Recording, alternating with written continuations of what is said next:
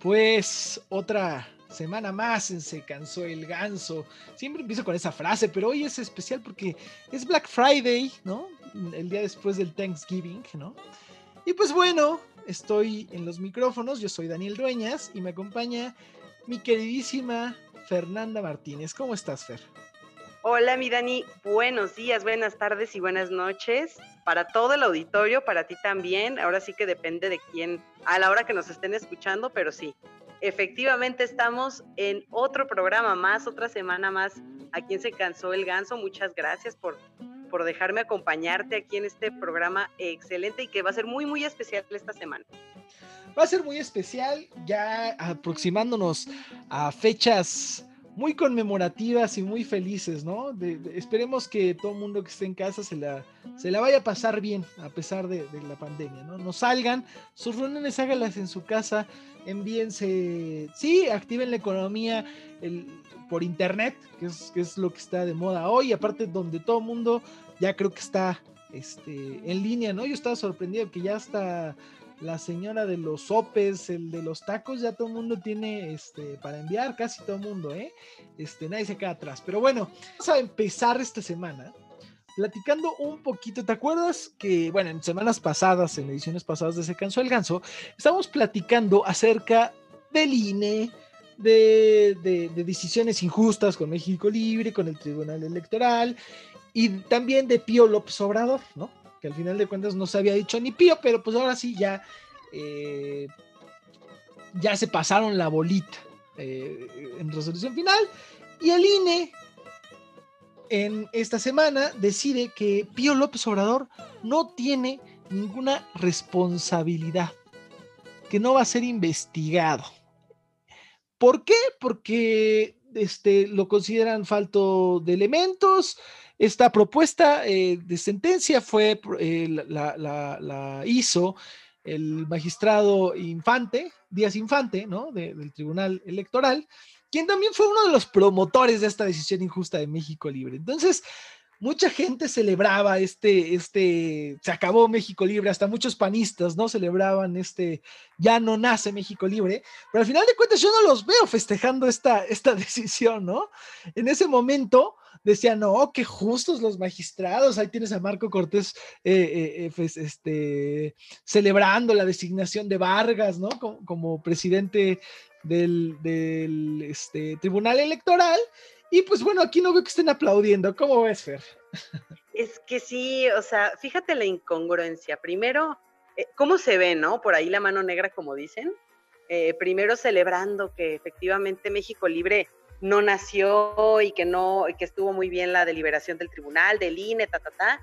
Y ahorita que precisamente los mismos dicen, oye, no, es que no hay que hablar ni pío, no hay que acusarlo de nada, al contrario, pobre hombre sufrió no dicen nada, no dicen ni pío, ¿no? Entonces te das cuenta cómo, híjole, ya a mí yo en lo personal el pan está más vendido que sopecitos de la esquina a las 12 del día, entonces qué triste, la verdad qué triste y además que se hagan eh, que se hagan llamar la verdadera oposición, ¿no? O sea, yo creo que ya pasaron a ser otro satélite más del gobierno una oposición que ni siquiera es oposición, porque ni tibia es, o sea, ya más bien es trabajar en contra de la democracia misma, eh, en confabulación con, con, el gobierno, ¿no? Que, que yo creo que eso es, no, no se le llama ser arrastrado, ya de plano no tiene nombre, ¿no?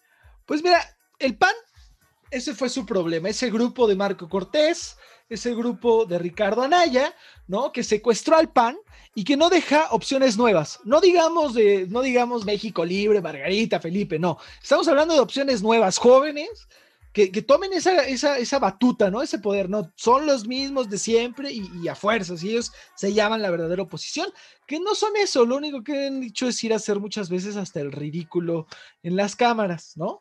No, no se toman la, a lo mejor esta persecución política que empieza a hacer López Obrador, también los frena mucho, ¿no? Porque pues no todo el mundo no tiene cola que le pisen. Entonces, porque se ha hablado hasta de, que congelan cuentas, de, de, cosas graves, ¿no? Que a ellos no les convienen y que al final de cuentas, eso es falta de vocación. Te voy a decir por qué.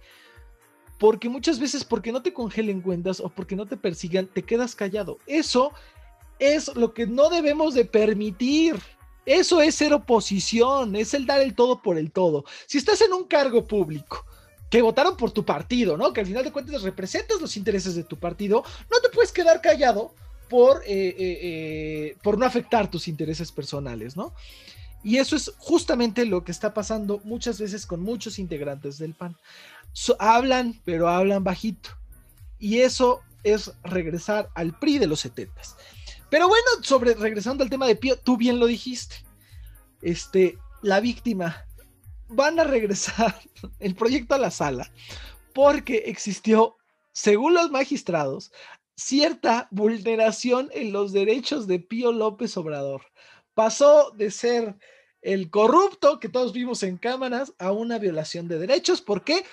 Porque las pruebas que fueron, fueron obtenidas de manera ilegal y aparte sus derechos de, imagen fueron vulnerados. ¿Cómo ves, Fer? No, no, es que ya de plano estamos, pero hasta parece parodia. Yo creo que ya es bien triste, bien triste, fíjate, pasó a ser la víctima, víctima, cuando en realidad, como dices tú, o sea, no es posible, es como si dijeran, oye, ¿sabes qué? Te caché matando a alguien, te voy a acusar, pero a la hora de la hora el, el asesino dice, no, es que me vulneraste porque entraste a mi casa y me filmaste matando a alguien dentro de mi propiedad privada. Oye, espérame, o sea, ¿cómo es posible? Así está, de verdad es, no, no, es que ya no tiene nombre. Yo no encuentro una palabra para eso. De verdad no encuentro una palabra para eso, no existe. Ya a veces sí hay, sí hay cosas que dicen. Yo sí la encuentro, se llama cuarta transformación. Ah, sí, exactamente. Oye, no, pero aparte ya está como en Cuba, ¿no? O sea, como esto que acaba de pasar con, con el movimiento que está en contra del gobierno, de cómo hasta les cortaron el internet y se los llevaron eh, para torturarlos y encarcelarlos, ¿no? O ah, sea, sí. Sí, sí, no, está terrible. Yo creo que ya no falta mucho para estar así, de verdad es. Pues mira, a lo mejor al final de, Vamos a ver esa cara al final de, los años. De, de, los años de López Obrador, ¿no? Pero pues bueno, para acabar con todo esto, el presidente se atrevió a formular esta semana y presentar la guía ética para la cuarta transformación. Te voy a comentar de qué va todo esto. El presidente dice que esta guía sirve para formar los principios morales de aquellos que quieren transformar a México y al país, que dice que todo mundo deberíamos de basar nuestras acciones en esto, ¿no? Un, un va a ser los diez mandamientos de López Obrador. Y cada uno... Como un, capital de Karl Marx, ¿no? O sea, todos lean nada más ese y órale, va, Exacto. vámonos. Al estilo Hitler, me encanta el estilo Hitler, ¿no? Este, que la verdad es una verdadera porquería de libro, consistente creo que nada más en 25 paginitas, ¿no? no, no se esforzaron más, no creo que el cerebro les dé más para tanto, pero este, te voy a decir sus capítulos y vamos a analizarlos, ¿no? Habla el primero habla del respeto a la diferencia, el segundo de la vida, el tercero de la dignidad, el cuarto de la libertad, el quinto del amor, el sexto del sufrimiento y el placer, el séptimo del pasado y del futuro, el octavo de la gratitud, el ocho del perdón, el seis de la redención, el once de la igualdad, el 12 de la verdad, la palabra y la confianza, el 13 de la fraternidad, el 14 de las leyes y justicias, el 15 de la autoridad y el poder, el 16 del trabajo, el 17 de la riqueza y economía, el 18 de los acuerdos y el 19 de la familia, el 20 de los animales, las plantas y las cosas. ¿Qué te parece si vamos analizando, no todos, pero algunos de ellos? Creo que todos, sin excepción, son violados por la 4 o sea, es, lo que te iba a decir, oye, estoy escuchando, o sea, puros puntos que precisamente son los primeros que han violentado, ¿no? Claro, vámonos al respeto a la diferencia, a la diferencia de pensamientos. Este, y, y, bueno, y va muy unido con el del respeto y el de la libertad callar a los medios Pasquín y Mundo Conservador, este, medios fifís, fifís, este, puros insultos a sus opositores, este, comandante Borolas, todo esto, cero, reprobado Andrés Manuel en esto, ¿no? de, las leyes y justicias. ¿Quiénes son los primeros en violar las leyes y la justicia? todos los integrantes de Morena. Este, hay ejemplos varios, ¿no? De, la economía y la riqueza. Es una verdadera vergüenza. Estamos en esto es mundial, o sea, si ahorita va a ser el, históricamente la peor recesión en, México, o sea, y se ponen a hablar de economía. es que, ¿sabes que Yo creo que la parte de economía estoy segura que la redactó Rocío Nale, estoy segura, por eso está así. Sí, ¿no? De, de, los animales y las plantas. O sea, ¿cómo hablas de animales y plantas cuando tus proyectos van a afectar a la naturaleza de una manera que, a lo mejor no lo vas a ver reflejado ahorita, pero en años vas a afectar un ecosistema muy grande, afectas parte del calentamiento global, este, regresas a la energía en carbón, quitas, eh, quieres construir una refinería, quitas las concesiones de energías limpias, eóticas, ni siquiera sabes cómo se dicen, eólicas, ¿no? Y, y dices que eso es parte de la corrupción, la energía eólica, ¿no? Entonces, es una violación completa esto. Yo creo que me, imagino Palacio Nacional cambiando todas, todas, todas las, las la luz por pura carbón, puro carbón, puro carbón. Y órale, vámonos. Con lámparas, yo creo que él quisiera vivir la época de Juárez, la verdad. Sí, con las de aceite, acá, con todo este rollo, ¿no? Poco le faltó sacar el departamento de Juárez para meter su, su, casa ahí, ¿no? yo creo este, que sí. Dice, de, de la vida, el manejo del COVID. O sea, simplemente el manejo del COVID le vale. O sea, el punto este de la vida, este, cuando dijo, eh, ahí están las masacres y se empezó a reír, o sea, esto habla de, eh, de, de, pues, de la incongruencia de todo este texto. Y bueno, y las acciones, pues peor, ¿no? Lo de su hermano, se lo debería de leer, que al final de cuentas sirve para nada porque todos los puntos han sido violados por el presidente y su séquito de holgazanes de la 4T, ¿no? Del perdón ya, ya llega el punto de, ser una burla, una burla, de burlarse de los mexicanos y de ser cruel, muy, muy, muy cruel. Yo creo que eso si, si la gente no lo ve para este 2021, híjole, yo creo que México de plano entonces nos vamos a dar cuenta que está en un hoyo mucho más profundo del que en realidad vemos aparentemente, ¿no? Pues mira, va a haber mucha compra de votos, la necesidad es mucha y ha aumentado, ¿no? Por eso el anillo al dedo para las elecciones y va a haber muchísima compra de despensas, votos, etcétera, etcétera. ¿Dónde está todo ese dinero que según estos sean recortes? Yo no veo el dinero reflejado en ningún lado. Son millones de pesos que no están justificados. En realidad antes, quitó ya los el Fonden, quitó todos los apoyos, este ciento y tantos apoyos que ya habíamos platicado también de eso. Pero ¿dónde está ese dinero? Ese dinero no desaparece, porque él lo diga, no desaparece. ¿Dónde está? ¿No? Debajo de su pecho. Exacto, ¿dónde está? Eso es interesante y vamos a hacer un análisis más profundo, les prometemos a quien se cansó el ganso, si no es que una edición especial de esto, investigar dónde están todos esos recursos, ¿no? Y, en realidad cómo se van a aplicar y si en realidad se está dando lo que se tiene que dar. Pero pues bueno, después de hablar de esta burla, ¿qué les parece si escuchamos algunas de, de, la declaración acerca de este código de ética de López Obrador y después continuamos con nuestra querida Jimena Fragoso? Perfecto, Dani. Vamos con Ime y a escuchar eh, lo del presidente. La guía ética para la transformación de México. La guía ética para la transformación de México.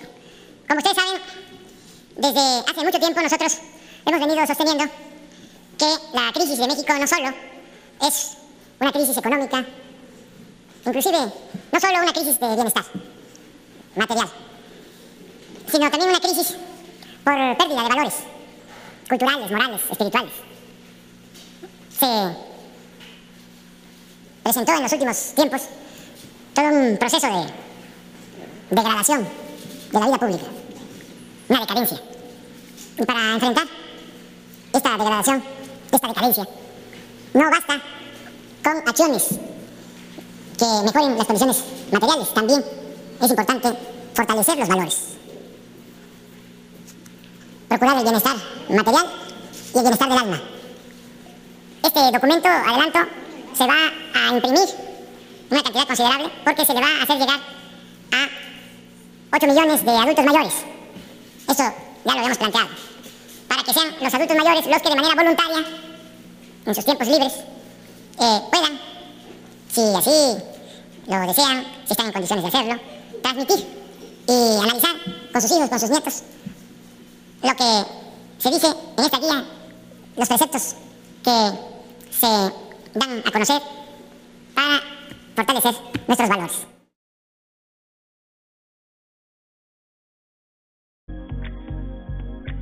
A continuación, de moda con Jimena Fragoso, una sección llena de las últimas noticias de la moda para verte y sentirte bien.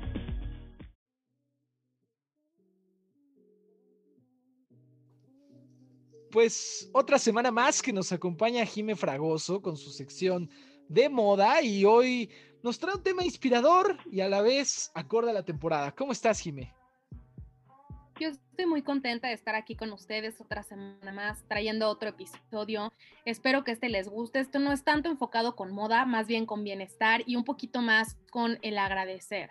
Entonces, hoy traigo un episodio de Thanksgiving, que como lo conocemos en México y en Latinoamérica es el Día de Gracias, que obviamente es una tradición estadounidense, pero creo que es realmente importante que en este año lleno de crisis, de tristeza, de pérdidas, de problemas emocionales también, que a veces son válidos, ¿no? Pero también hoy, hoy es importante que no nos concentremos en lo que no tenemos, sino en lo que sí tenemos y en lo que vamos a tener. Entonces, enfocarnos en la abundancia eh, mentalmente y de verdad enfocarnos en el privilegio que tenemos hoy de estar vivos, de tener un cuerpo, de estar sanos y los que no están sanos de tener lo que tienen y al menos la paz mental, que creo que también en una enfermedad es súper importante digamos que es una fecha para, pues sí, para, para aparte de convivir en familia, ¿no? Que es la tradición norteamericana. Por eh favor, no convivan, COVID. No, no, no, digo, pero los que están encerrados en la misma casa para hacer un día diferente.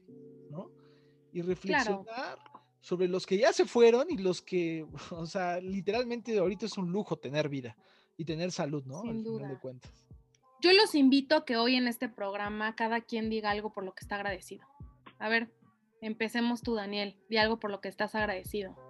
Yo estoy agradecido por tener unos excelentes compañeros en Se Cansó el Ganso. ¡Ay, tiernísimo! A ver, Fer.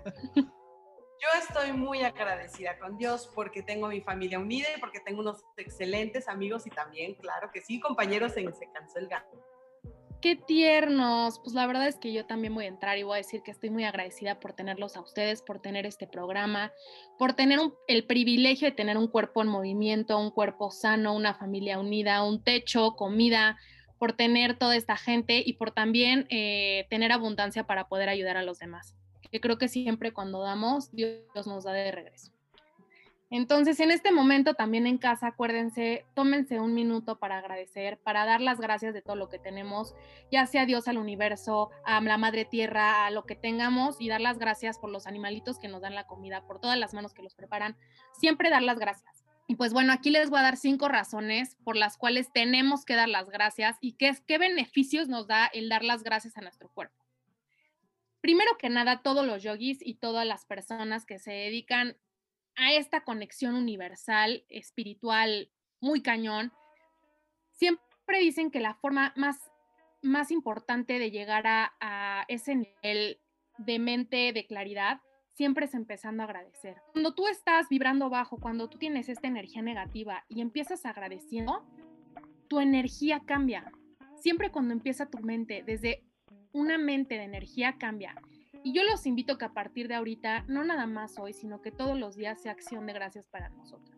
Amanezcamos con un agradecimiento a la vida por haber despertado.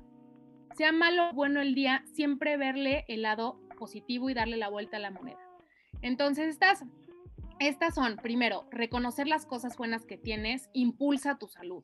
¿Qué significa que va a mejorar tu estado anímico, que va a mejorar tu sistema inmunológico, te va a dar más energía y te vas a sentir con mejor vitalidad. Después, desacelera el envejecimiento. O sea que si tú eres una persona que no te quieres ver pasita a los 50, empieza agradeciendo todas las mañanas. El agradecer evita y frena el estrés. Entonces, si tú estás en la oficina que te sientes súper pesado, cierra los ojos, tómate ese minuto, respira profundo y di hoy que agradezco. No qué es lo que ya no tengo y lo que me está jodiendo el día, sino qué es lo que hoy agradezco que me mejora todos los días. Entonces, eso está padrísimo. Ser agradecido ayuda, ayuda a, a crear vínculos. ¿Qué significa esto? Que tú te vinculas y tú creas un vínculo contigo mismo. Creo que a veces en el día a día perdemos esa vinculación, ese, esa compenetración hacia nuestra alma y nos enfocamos siempre mucho en lo, en lo que es material y no en lo que es espiritual y físico. Y creo que eso también requiere un balance muy importante. Yo los invito a que, a que practiquen meditaciones, que practiquen respiraciones, porque eso va a ayudar muchísimo a la aclaración de la mente. Y bueno, claramente que la gratitud es excelente para el corazón y para la línea. Entonces, si tú eres una persona que quieres bajar de peso, que quieres cuidarte, que, que estás tal vez mal del corazón, lo que sea, ayuda muchísimo, ayuda muchísimo de verdad para la salud, ayuda a bajar de peso, eh, ayuda a la depresión, a la ansiedad. El, el, empezar tu día y el crear un hábito de agradecimiento mejora hasta la abundancia, porque vemos las cosas obviamente con una mejor cara. Y bueno, Hoy les traigo también la historia de Thanksgiving porque obviamente esto viene ya desde 1600 que. Entonces todo empezó en 1621 con un grupo de colonos de Plymouth, entonces que es el actual estado de Massachusetts. Entonces, bueno, primero cuando llegaron compartieron una comida con los indios que tienen un nombre medio raro, se llama Wampanoag, que bueno, para celebrar la cosecha del otoño. Y durante dos siglos el Día de Acción de Gracias se celebró en las colonias y estados aunque no, aunque no fue hasta 1863, cuando en medio de la guerra civil, entonces Abraham Lincoln proclamó el día de Thanksgiving como un día eh, actual y un día que se iba a celebrar durante todos los años. Ya después, obviamente, todos los estados se fueron incrementando y se fueron sumando a esta tradición, pero el primero, el primero, el primero fue New York City, después de Massachusetts, el cual instauró que de hecho a la fecha está el que hacen en Nueva York, que es increíble, pero pues obviamente este año COVID lo tengo que cancelar, pues esperemos que los próximos años lo podamos siguiendo disfrutar. Si no es en, en vivo, podrá ser eh, bajo los, los noticieros o en algún lugar en internet, sin duda. Pues eh, está eh, Excelente, mira, sobre todo esta cuestión del agradecimiento, creo que muchas veces se nos olvida, ¿no? Eh, vemos más en esta cultura eh, del dinero y de, tener más, no vemos, vemos más lo que no tenemos que lo que tenemos, ¿no? Al final de cuentas, Sin este duda. ha sido un año, un año de grandes reflexiones, mucha gente perdió eh, más que dinero, perdió, este, aparte de estabilidad, perdió familiares y, y, perdió la salud completamente, ¿no?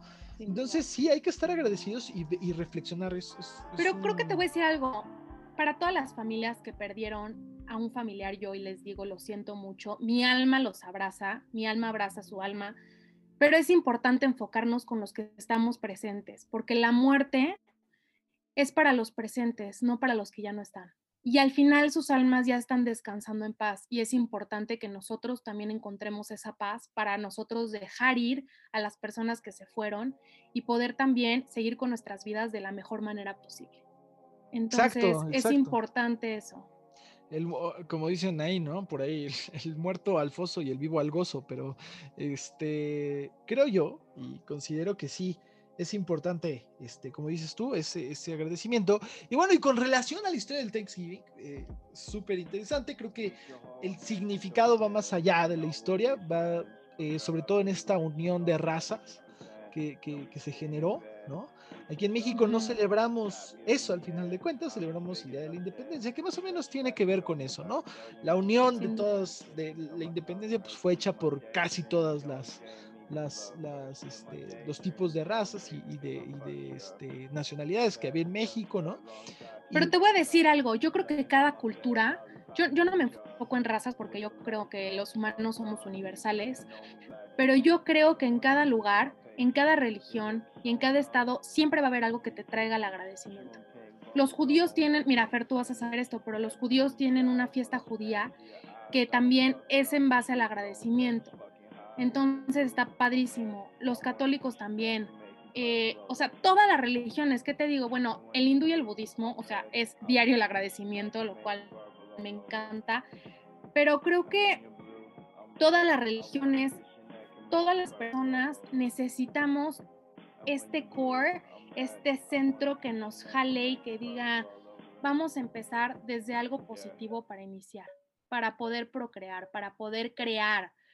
Porque si tu mente no está estable y tú no tienes esta conexión hacia ti y hacia los tuyos y hacia tu religión, mínimo puedes empezar desde un punto de agradecerte a ti simplemente por existir.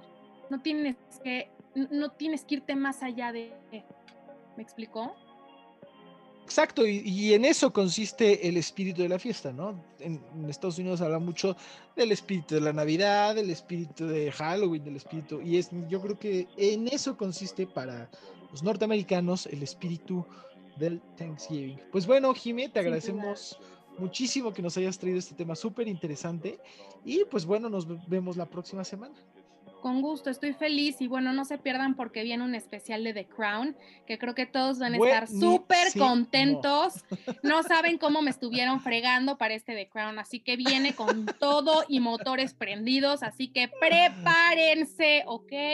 Les mando un beso a todos y ya saben que mi alma los abraza y espero que encuentren ese comfort que necesitan todos. Los quiero. Gracias, que estés muy bien, Jimmy, te mando un abrazo.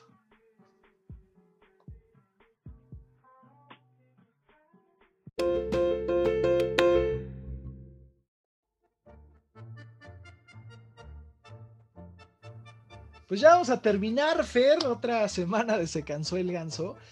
Y pues, eh, como siempre, esta semana, este 2020 no deja de sorprendernos, ¿no? Y esta semana se llevó a, varios personajes, unos queridos, amados, eh, odiados también.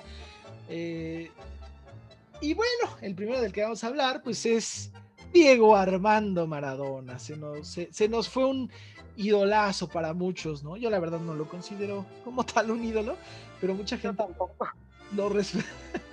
lo, respetaba y lo quería. Creo que nuestro querido amigo Diego sí lo quería, es lástima que no esté aquí, pero...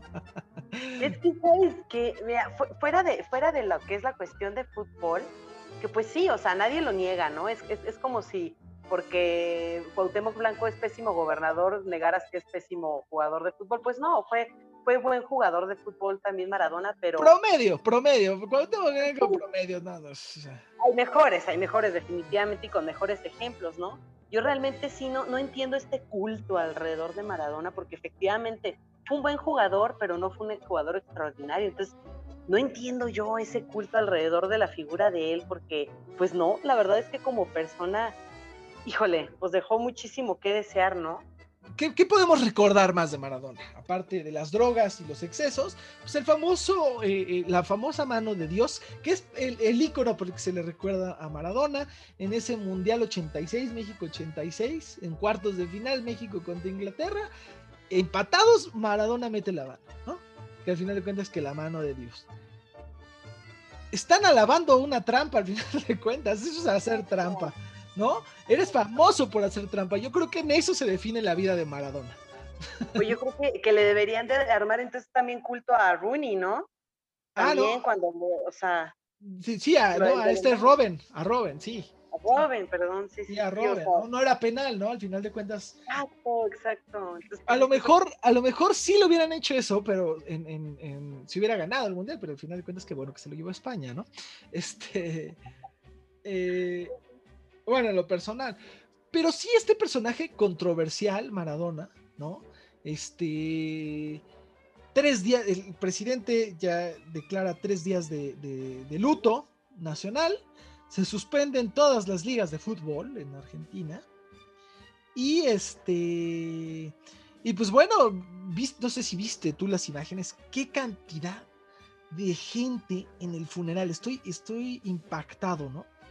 Mira, yo te voy a decir la verdad, me voy a escuchar bien ignorante, pero es que para mí fue tan cero a la izquierda como ídolo y de hecho tan mal ejemplo que la verdad ayer que, estuve viendo yo las noticias y que Maradona y que Maradona, dije, pues que no se había muerto ya, o sea, ya estaba como muy grande, ya bien jodido, ¿no? O sea, de verdad, sí, sí, sí. Y empecé a ver las fotos, el montón de gente, o sea, y no solo en sea, alrededor del mundo. Me tocó ver unas en la funeraria donde lo estaban preparando. O sea, los que lo prepararon tomándose Ah, sí, fotos. sí, sí.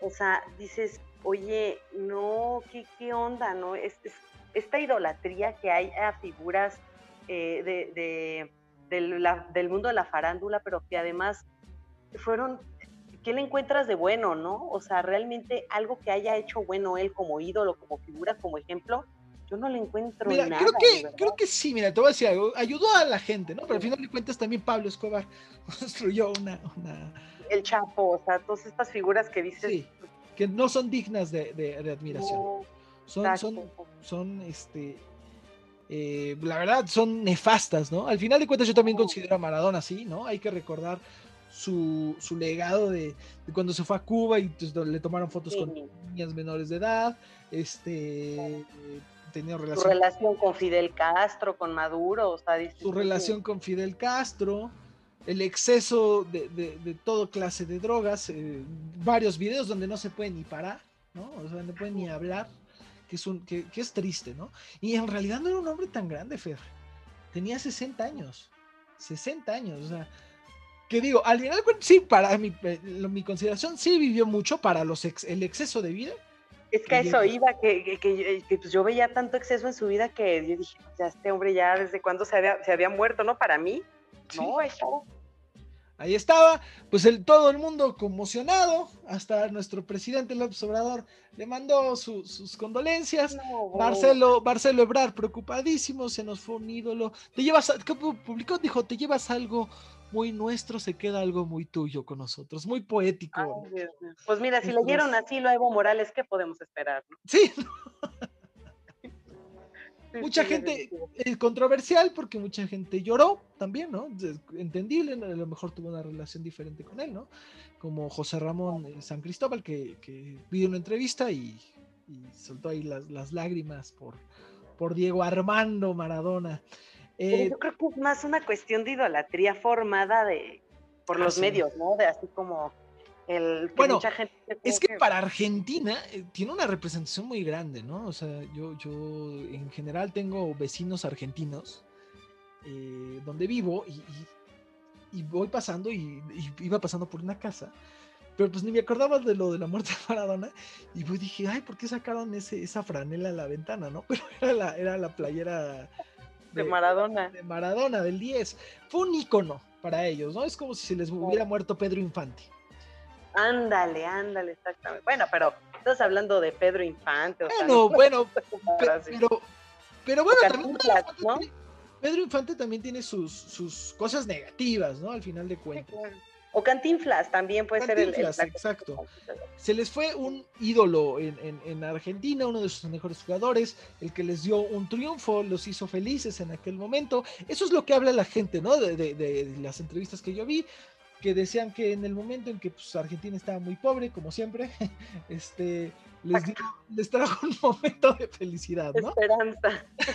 Exactamente. Bueno, yo creo que es eso, ¿eh? es eso, que, le- que les trajo un momento de felicidad entre todo lo que estaban viviendo los argentinos, que siguen viviendo, definitivamente. Salían de una dictadura, salían de una dictadura. Entonces, Claro, efectivamente. eh, fue algo como, como de libertad, ¿no? Un poquito de libertad que probaron también ellos, eh, y de esperanza, como dices tú, de algo bueno, de una representación, o de una imagen de una Argentina eh, por la parte del deporte buena, en vez de todas eh, las imágenes, de, como dices tú, de dictadura y de esa imagen mala que tenía Argentina en ese momento, ¿no?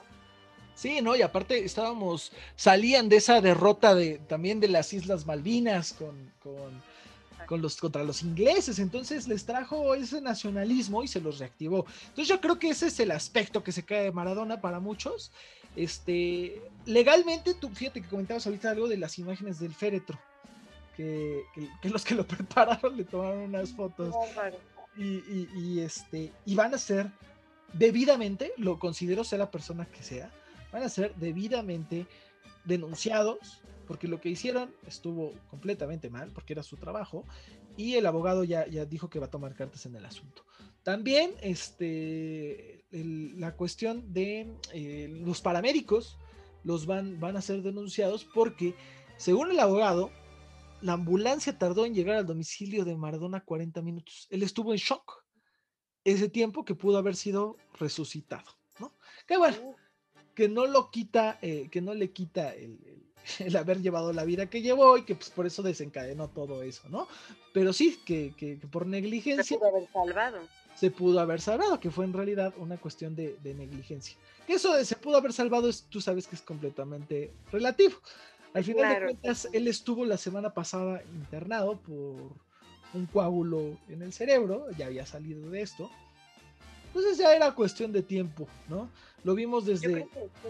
desde es más, hace... yo creo que hasta, hasta dormido, ¿no? Le hubiera podido pasar y ni quien se diera cuenta. Exacto, exacto. O sea, fue, fue hace, eh, hace dos años, creo que fue cuando se fue de aquí de México. Y lo podemos ver que ya llevaba una vida que no se puede ni parar. En el Mundial de Rusia, eh, las imágenes tristes, lamentables, porque pues en realidad es algo, algo completamente lamentable, ¿no? Y pues bueno, este, pues a los que les duele la muerte lo sentimos mucho, ¿no? Pero en realidad pena, pero en realidad yo, yo no considero que Maradona sea un buen ejemplo, ¿no? Este, a lo mejor sí es un buen ejemplo de lo que no se debe de hacer, ¿no? El éxito. Más bien, yo creo que hay que quedarnos como, como dice Jime, con, con lo bueno y con lo optimista. Efectivamente es un buen ejemplo de lo que no se debe de hacer en la vida. Es un buen ejemplo de lo que no se puede hacer en la vida.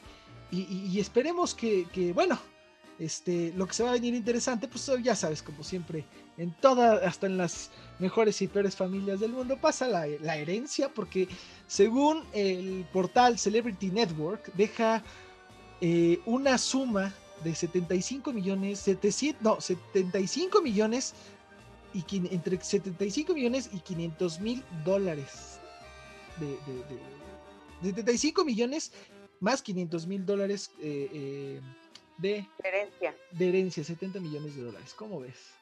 Ay, caray. No, Su pues fortuna bueno. asciende a eso.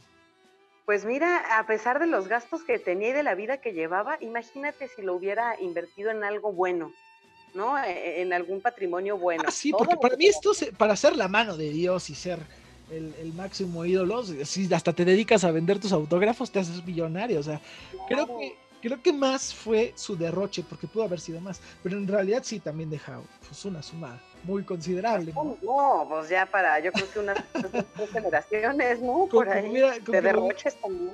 que me hubiera dejado uno, ¿no? Con eso me conformo. Con eso, con eso nos conformamos, porque son dólares, ¿verdad? ¿Sí? No, sí, pues sí. olvídate. O sea, imagínate, imagínate, o sea, la vida que llevaba de excesos, todo lo que derrochaba, imagínate lo que hubiera podido dejar. No me quiero ni imaginar, yo creo que mucho más que la reina Isabel y, y Felipe juntos, ¿no? Que Sí, la verdad, la, la- la verdad es que, que, que sí asciende, ¿no? Que en realidad ahorita que estás diciendo eso, no sabemos este, a cuánto asciende la suma de la reina, porque eso es un secreto de Estado. Pero, este, sí deja muchísimo dinero, deja un legado dentro del fútbol argentino. Y este, pues sí, porque fue el que hizo, hizo cantera. Pero pues bueno, ya este, pues partió y pues bueno, como dicen por ahí, todos, todos vamos para allá, ¿no? Pero bueno, Exacto. sigui- sigui- siguiendo aquí los, los mortales que, que seguimos todavía aquí. Este, Vivitos y coleando. vivitos y coleando, ¿no? También otro de los que se fue, el, el doctor Mireles, ¿no? Sí. Mira, yo no quiero hablar mucho de, de ese personaje porque sí fue muy controvertido, pero por ahí, por ahí, por ahí dicen las malas lenguas, eh, que pues en realidad no fue una persona tan buenecilla.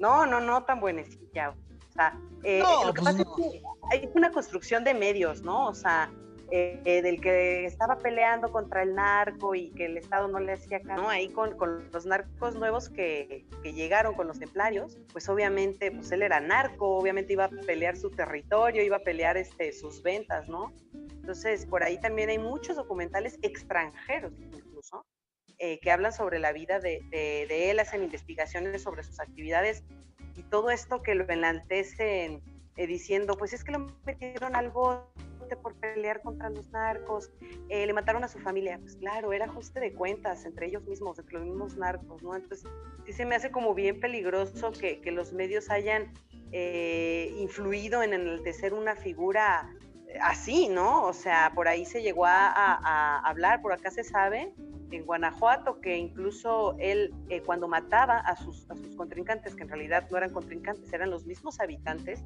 de tienditas que no querían vender su droga y esto, eh, pues los mataban y se repartían entre él y su grupo a las mujeres de la familia, a los bienes, los territorios. Mira, eh, fue una cosa pues terrible, ¿no? Acá en lo que es la parte vecina de Guanajuato y, y ahí mismo en Michoacán, pues no lo tienen en el concepto que, que muchos medios lo tienen.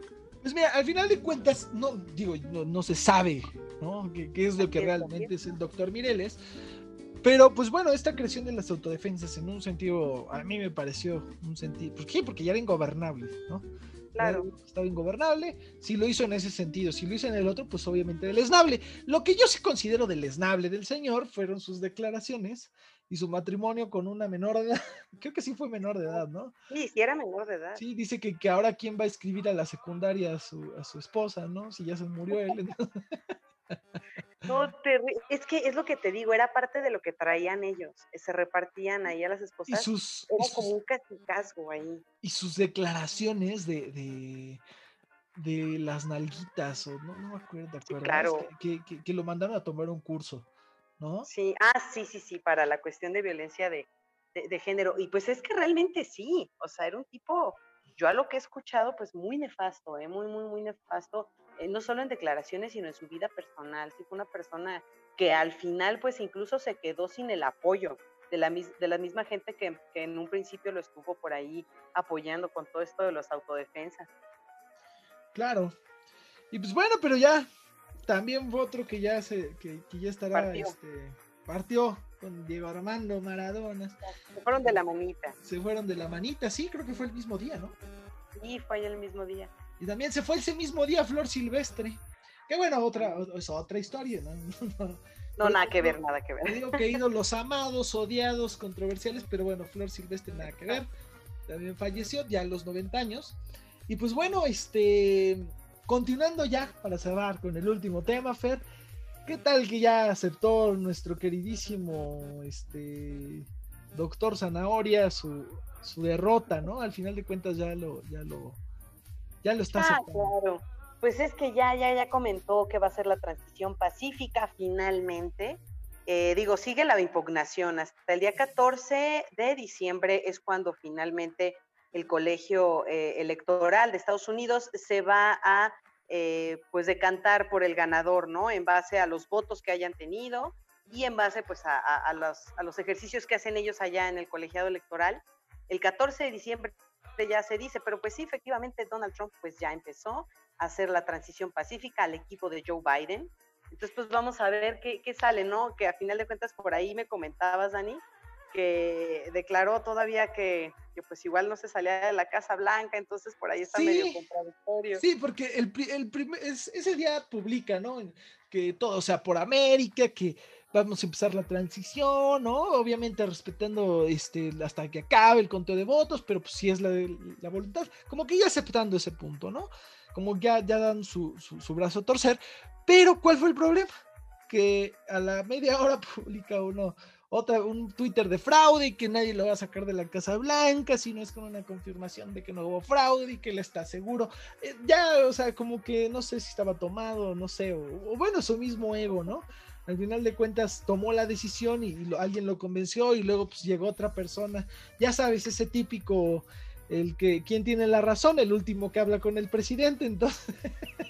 Sí, claro. Mira, y eso eh, pasa aquí y en todos lados, ¿no? Sí, sí, sí, yo entiendo la parte en la que, pues sí, o sea, sí hubo muchas pruebas en redes sociales de que sí hubo fraude, o sea, en muchísimos lugares. Entiendo la frustración de que dices, oye, espérame, o sea, sí me están haciendo fraude, eso lo entiendo, pero ya la cuestión de, de aferrarse, eh, independientemente de que las instancias electorales. Digo, todos sabemos que la democracia en Estados Unidos está también igual de mermada que en todos los países, igual que en México, que al final de cuentas a veces son eh, eh, espejos, ¿no? Espejismos, porque es la realidad. pero también dices, bueno, ok, pues ya se decantaron, ya se hizo, está malo, lo que tú quieras y mandes, pero entonces, ¿sabes qué? Mejor pelea desde otra trinchera, ¿no? Trata de exponer lo que está mal en el sistema, pero de una manera pacífica, racional, eh, democrática dentro de lo que se pueda, algo pues más eh, eh, cuerdo, ¿no? Por así decirlo, que primero decir una cosa y luego otra. Definitivamente sí estoy de acuerdo ahí contigo, Dani. Sí, y, pues bueno, ya es, ya es un paso, ¿no? Ya, ya nada más falta, yo estoy casi 100% seguro que Joe Biden es el, presidente de Estados Unidos, ¿no? Pero va a ser pero bueno, también ahora regresando a nuestro tema con México, pues ya lo veo irresponsable esa, esa, este, ese ya no reconocerlo, ¿eh? Ya, silencio. ¿Eh? Ese silencio, ¿no? Como te decía, ese silencio. A, a, Evo Morales y todo el rollo y le hicieron para Maya, pero oye, dices, pues ya, no, o sea, si por lo menos, se estás viendo, ¿no? Que, que, que está todo mal con el TME, que todavía quieres que nos siga cargando. Le, le, echas, le echas más leña al fuego. Aparte, este, pues bueno, la relación va a cambiar completamente. ¿Por qué? Porque Donald Trump, ¿cuál era su prioridad con México? La migración. Y en cierto punto la economía, pero ni, tanto. O sea, fue más que vio ventaja. Él dijo, voy a hacer un nuevo tratado de libre comercio. Este, me funciona, este, porque ganó ventaja, pero no vio en realidad de lo que hablaba, ¿no? Él cumplió con su promesa de celebrar un nuevo tratado y de ver el tema de migración. Pero Joe Biden viene, su equipo, en las expectativas que traen relaciones con Latinoamérica, viene con un espectro más amplio que, el, grupo Trump, que viene con seguridad, para él va a ser un eje importante la seguridad, yo creo que como primer tema, y el narcotráfico. Segundo, el, Tratado de Libre Comercio, pero en, relación a crecimiento económico en la zona. Eso puede ser beneficioso y también puede este, tener sus variantes, pero creo que es bueno para México eso. Y como último punto, la cooperación. yo creo que, el, el tratado va a ser bueno para México, sí. Definitivamente va a ser mucho mejor que el TMEC porque el TMEC era un tratado muy nacionalista que beneficiaba a Estados Unidos en la mayor parte. Eh, eh, por eso mucha gente también votó por Donald Trump, ¿no? Porque era muy nacionalista. Pero yo creo que el, nuevo tratado que va a hacer Joe Biden con su equipo en el tema migratorio y económico, pues va a ser muy parecido al de Obama. Muy, muy, muy parecido al de Obama. Pues sí, Fer, como dices tú, son cosas que se tienen que seguir eh, analizando durante este proceso, pero bueno, mientras, más tardemos en que se reconozca, puede haber cuestiones que nos perjudiquen. Pues Fer, ya me da muchísima eh, tristeza terminar este, este programa. Y pues bueno, nos despedimos y les enviamos un saludo muy afectuoso a todos. A mí me encuentran en redes sociales como arroba Daniel Duf, a ti Fer. Muchas gracias, Dani. A mí me encuentran en Twitter como arroba fermtza. Y bueno, nos, y a todos juntos nos encuentran como arroba se cansó el liganzo. Y bueno, nos despedimos con una canción, eh, pues ya que estamos en, esta, en este acontecimiento de la despedida de Maradona con la canción de titulada La mano de Dios de Alejandro, de Alejandro Diego Romero para que la disfruten. Muchas gracias, Dani. Que tengan todos muy buenas noches y nos vemos la próxima semana. Nos vemos la próxima semana, Fer. Un abrazo.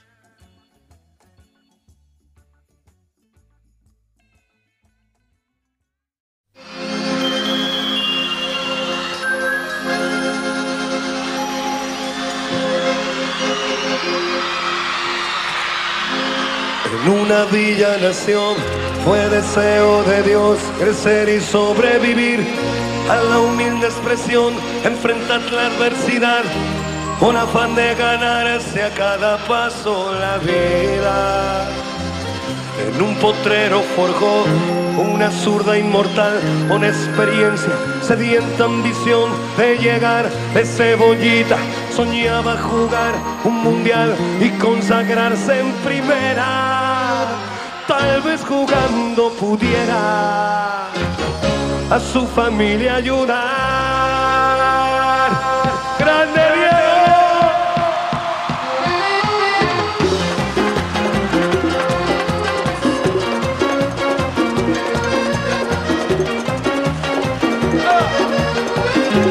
el más grande del mundo. Eh.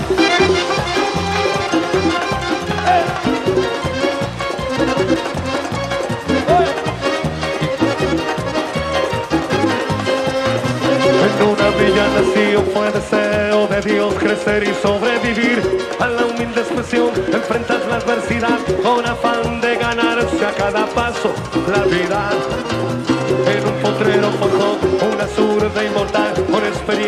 tenía esta ambición de llegar de cebollita, soñaba jugar un mundial y consagrarse en primera, tal vez jugando pudiera a su familia ayudar.